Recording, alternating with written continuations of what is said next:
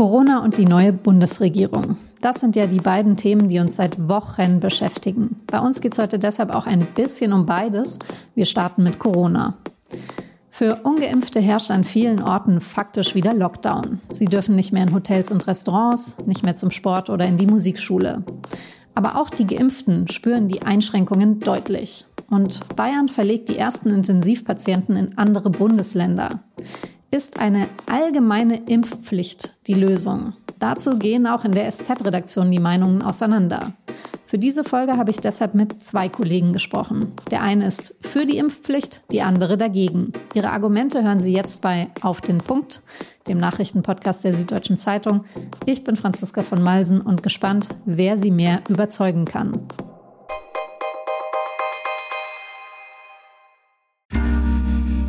Werbung Hi, ich bin Patrick Bauer, Reporter beim Magazin der Süddeutschen Zeitung. Und gemeinsam mit meiner Kollegin Eva Hoffmann habe ich an einer unglaublichen Geschichte recherchiert. Tom und Jana denken, sie ziehen mit ihrem kleinen Kind zu einer liebevollen Gemeinschaft. Aber sie landen in einer Gruppe, in der Menschen manipuliert und psychisch und physisch fertig gemacht werden. Wie schafft es die Familie da wieder raus? Im Schattenkloster. Chronik einer Gehirnwäsche ist ein SZ Plus Podcast in Zusammenarbeit mit Audible. Jetzt auf sz.de Die bundesweite Inzidenz ist mit mehr als 400 so hoch wie noch nie. Zwar treffen die verschärften Corona-Regeln die ungeimpften am härtesten, die 2G-Regel schließt Menschen ohne Impfschutz an vielen Orten und von vielen Veranstaltungen ganz aus und die 3G-Regel macht ihnen das Leben durch ständiges Testen auf jeden Fall ziemlich mühsam. Aber auch die Geimpften sollen wieder im Homeoffice arbeiten. Und in Bayern zum Beispiel gilt auch für sie FFP2-Maske tragen, geschlossene Bars und Clubs, Restaurantbesuch nur bis 22 Uhr. Und das sind eher noch die harmlosen Konsequenzen, zumindest für die Gäste. Für die Betreiber bedeutet das natürlich krassen Umsatzverlust. Aber was, wenn man den ungeimpften gar nicht aus dem Weg gehen kann, weil man zum Beispiel in derselben Pflegeeinrichtung wohnt oder wenn die eigene OP verschoben wird, weil das Krankenhaus überlastet ist. Das dramatische Infektionsgeschehen in der vierten Welle hat seit Tagen eine Diskussion entfacht um eine allgemeine Impfpflicht. Von den meisten Politikerinnen und Politikern war die Pflicht lange felsenfest ausgeschlossen worden. Doch das hat sich inzwischen bei vielen geändert. Und viele Verfassungsrechtler halten eine Impfpflicht auch mit dem Grundgesetz für vereinbar. So eine Impfpflicht, die müsste der Bundestag für ganz Deutschland beschließen. Sie würde dann im Infektionsschutzgesetz verankert und übrigens wäre eine Corona-Impfpflicht auch nicht die erste Impfpflicht in Deutschland. Es gab bereits eine Impfpflicht gegen Pocken, Diphtherie und teilweise gegen Scharlach. Und seit März 2020 gibt es eine Masernimpfpflicht für bestimmte Gruppen. Wird jetzt also eine allgemeine Corona-Impfpflicht kommen und wie genau funktioniert es dann? Darüber habe ich mit Sarah Behbehani und mit Peter Farnholz gesprochen, die da sehr unterschiedliche Meinungen vertreten. Sarah, du bist ja gegen die allgemeine Impfpflicht. Warum? Erstmal vorneweg würde ich erstmal betonen wollen, dass eine Impfpflicht unsere derzeitigen Probleme einfach nicht lösen wird. Das ist schon wieder eine Debatte, die an der Wirklichkeit irgendwie vorbeigeht und ich verstehe nicht, warum wir in dieser Pandemie ständig den Blick auf irgendwelche Nebenschauplätze lenken. So, wir müssten doch jetzt über einen Lockdown diskutieren, um die vierte Welle zu brechen und nicht um eine Impfpflicht. Und ich finde, es geht nicht irgendwie jetzt mit so einer Debatte von dem abzulenken, was die Politik bisher versäumt hat.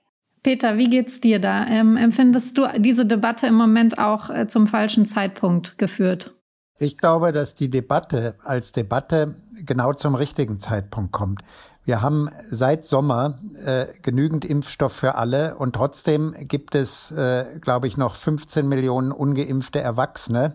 Und wenn die Umfragen stimmen, ist der Großteil dieser ungeimpften auch weiterhin nicht bereit, sich impfen zu lassen. Das bedeutet, man kann jetzt nicht endlos weitermachen mit Appellen äh, an die Vernunft der Leute, sondern man muss jetzt, glaube ich, diese Debatte führen, dass es so nicht weitergehen kann. Und zwar allein schon deshalb, weil uns sonst eben, und das ist richtig, die nächste Welle drohen wird. Außerdem zeigt ja, zeigen ja die, äh, jetzt schon die Schlangen vor den Impfzentren, dass alleine die Debatte über weitere Verschärfungen schon auch eine Wirkung entfaltet und die Impfquote nach oben treibt. Und das muss ja das eigentliche Ziel sein, was über allem steht. Wie schaffen wir es, die Impfquote nach oben zu treiben?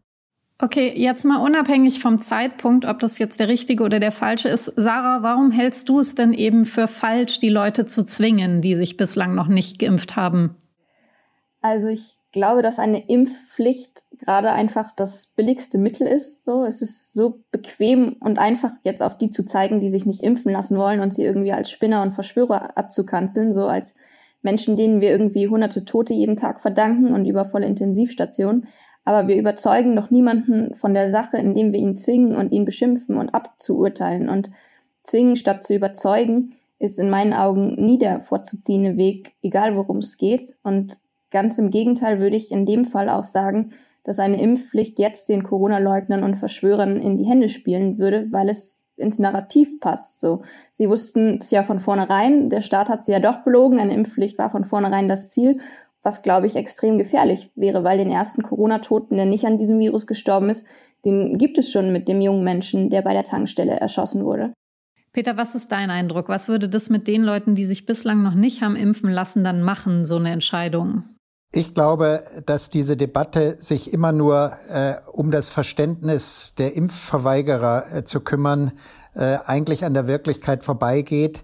Denn die Spaltung äh, in dieser Frage war ja von Anfang an da. Es hat schon mit der ersten Demonstration der Querdenker begonnen, dass Leute einfach gesagt haben, wir lehnen alle diese Maßnahmen ab. Äh, wir sind grundsätzlich dagegen. Wir misstrauen dem Staat. Und man muss, glaube ich, jetzt auch mal sehen, dass die Geduld der, derjenigen, der Vernünftigen auch erschöpft ist mittlerweile, die jetzt erneut mit monatelangen Einschränkungen rechnen müssen. Und die Frage ist für mich mittlerweile, ob diese Einschränkungen in den Alltag der Menschen nicht der viel weitergehende Eingriff in die Freiheit ist. Und deshalb glaube ich, dass eine Impfpflicht äh, allmählich das Mittel sein wird, was dann tatsächlich sogar der mildere Eingriff sein kann. Insbesondere wenn man an die Folgen denkt im medizinischen Bereich. Die Leute, die jetzt nicht operiert werden können, was bedeutet das für deren Leben eigentlich, wenn das so weitergeht? Und ich glaube, hier müssen einfach die Prioritäten jetzt verändert werden. Okay, dann sprechen wir doch ganz kurz mal noch zur ähm, praktischen Umsetzung tatsächlich. Also wie würde diese äh, Impfpflicht dann tatsächlich durchgeführt werden? Wer würde kontrollieren und was wären auch mögliche Konsequenzen für die Leute, die sich nach wie vor nicht impfen lassen? Peter, vielleicht äh, gebe ich dir als erstes das Wort, weil du bist ja für die Impfpflicht. Man würde im Grunde die Maßnahmen ergreifen, die man immer ergreift in solchen Fällen. Es würden Bußgelder verhängt, äh, die müssten dann bezahlt werden. Die Leute, die die Bußgelder nicht bezahlen, da, da würde das dann weiter verschärft werden. Und alleine das würde vermutlich schon ausreichen, um eine große Zahl von Leuten zu überzeugen, das machen zu lassen, zumal es eben auch im, im eigenen Leben ja immer lästiger werden wird. Man wird von viel mehr Dingen ausgeschlossen. Aber wenn wir eine Quote von 90 Prozent erreichen, wäre damit ja schon wahnsinnig viel gewonnen. Äh, Sarah, hast du irgendwelche Argumente in der praktischen Umsetzung, die in deinen Augen weiter dagegen sprechen? Ja, also bei Konsequenzen sehe ich ein, dass man Menschen vom öffentlichen Leben ausschließen kann, wie es ja jetzt sowieso mit 2G ähm, passiert. Aber von so ja drakonischen Geldstrafen halte ich nichts, weil eine Impfverweigerung einfach nicht sein sollte, was man sich leisten können muss. Und noch gefährlicher halte ich den, so einen Eingriff in irgendeinen Versicherungsstatus, was ja auch ähm, diskutiert wird, weil wenn wir hier anfangen, so wo hören wir auf? Behandeln wir dann Raucher bei Lungenkrebs nicht mehr oder Brandverletzungen an Silvester durch Feuerkörper, Feuerwerkskörper nicht mehr und Diabetes nicht bei Übergewicht? Also ich glaube, da kommen wir ganz schnell in sehr gefährliche Gefilde, wo wir aufpassen müssen. Also du sprichst jetzt an die, äh, die Idee, dass man den Krankenversicherungsschutz von äh, Nichtgeimpften einschränkt. Aber wie realistisch wäre das tatsächlich? Würde das wirklich äh, kommen? Also ich glaube, dass sowas nicht kommen wird. Was kommen kann, und das wird ja auch schon gemacht und das kann möglicherweise einfach auch noch verschärft werden, ist zum Beispiel die Lohnfortzahlung im Krankheitsfall durch den äh, äh Arbeitgeber einzuschränken oder abzuschaffen. Und ich glaube, was man nicht unterschätzen sollte bei einer Impfpflicht, wenn man sich die Gruppen der Impfverweigerer anguckt, da gibt es natürlich einen harten Kern, aber es gibt natürlich auch einen großen Teil an Mitschwimmern, die da unter einem Gruppendruck stehen, der möglicherweise von Ihnen abfallen würde, wenn Sie nicht sagen müssten, du, ich hab's mir jetzt anders überlegt, sondern wenn Sie sagen könnten, Leute, ich muss es halt jetzt machen, tut mir leid. Und die Beispiele in anderen Ländern zeigen ja, Italien, Frankreich, Druck hilft schon. Okay, dann jetzt zum Abschluss vielleicht. Sarah, von dir weiß ich aus dem Vorgespräch, dass du zwar gegen die allgemeine Impfpflicht bist, dir aber eine Teilimpfpflicht für bestimmte Berufsgruppen und Einrichtungen doch vorstellen könntest. Warum ähm, sagst du da, ja, da bin ich dafür, das soll kommen? Also eine Impfpflicht, ähm, die sich auf Einrichtungen explizit bezieht, finde ich tatsächlich gut. Und damit meine ich nicht nur Krankenhäuser und Pflegeheime, ich meine auch Schulen und Kitas weil wir hier einfach, glaube ich, eine Fürsorgepflicht haben und wir können auch bei den Kindern nicht zulassen, dass wir eine ganze Generation von Kindern durchseuchen. Das geht gar nicht. Und Kinder sollten auch nicht herhalten müssen für uns und dafür unsere Impflücken zu schließen. So, also hier würde ich schon von meiner Meinung abweichen und da sollte es die Pflicht zur Impfung auch geben und jeden betreffen, der in so einer Einrichtung arbeitet. Peter, wie siehst du das? Warum haben wir zum Beispiel diese Teilimpfpflicht noch nicht und wann wird diese kommen? Wir hatten hier im Sommer Wahlkampf. Äh, die Parteien wollten dieses unangenehme Thema nicht anfassen. Keiner hat die Warnungen der Experten, die es ja damals schon gegeben hat, ernst genommen. Und ich glaube auch, so wie die politische Diskussion der letzten Tage ist, wird eine solche äh, Teilimpfpflicht für besondere Gruppen auch kommen, weil man das auch relativ schnell anpacken könnte und damit mit Sicherheit äh, relativ viele Leute auch schützen könnte. Alles klar, dann danke ich euch für den Austausch eurer Argumente und äh, sehen wir, wann was passiert. Sehr gerne, danke, danke dir.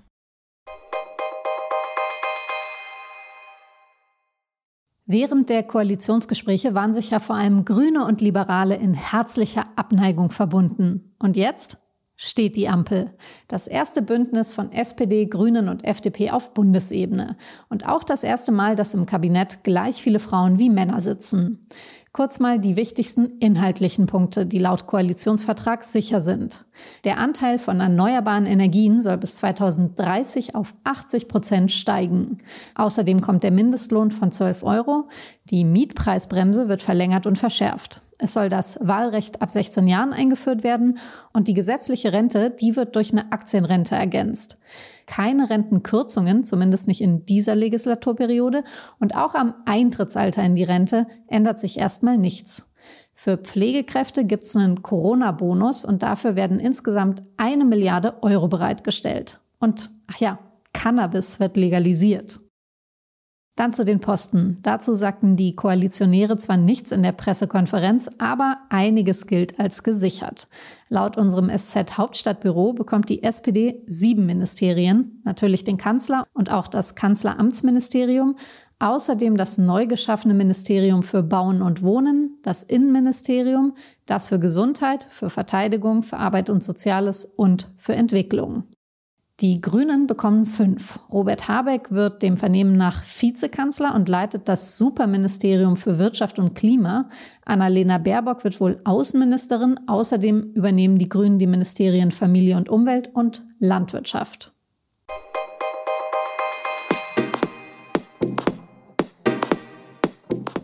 Die FDP schließlich bekommt vier Ressorts. Parteichef Christian Lindner sehr wahrscheinlich das Finanzministerium. Außerdem bekommt die FDP noch Verkehr, Justiz und Bildung und Forschung. Das war jetzt sehr viel und sehr schnell. Analysen und Kommentare meiner Kollegen und Kolleginnen finden Sie auf sz.de, in der SZ von Donnerstag oder auch morgen hier im Podcast. Das war auf den Punkt. Redaktionsschluss war 16 Uhr. Produziert hat die Sendung Immanuel Pedersen. Vielen Dank fürs Zuhören und bis morgen.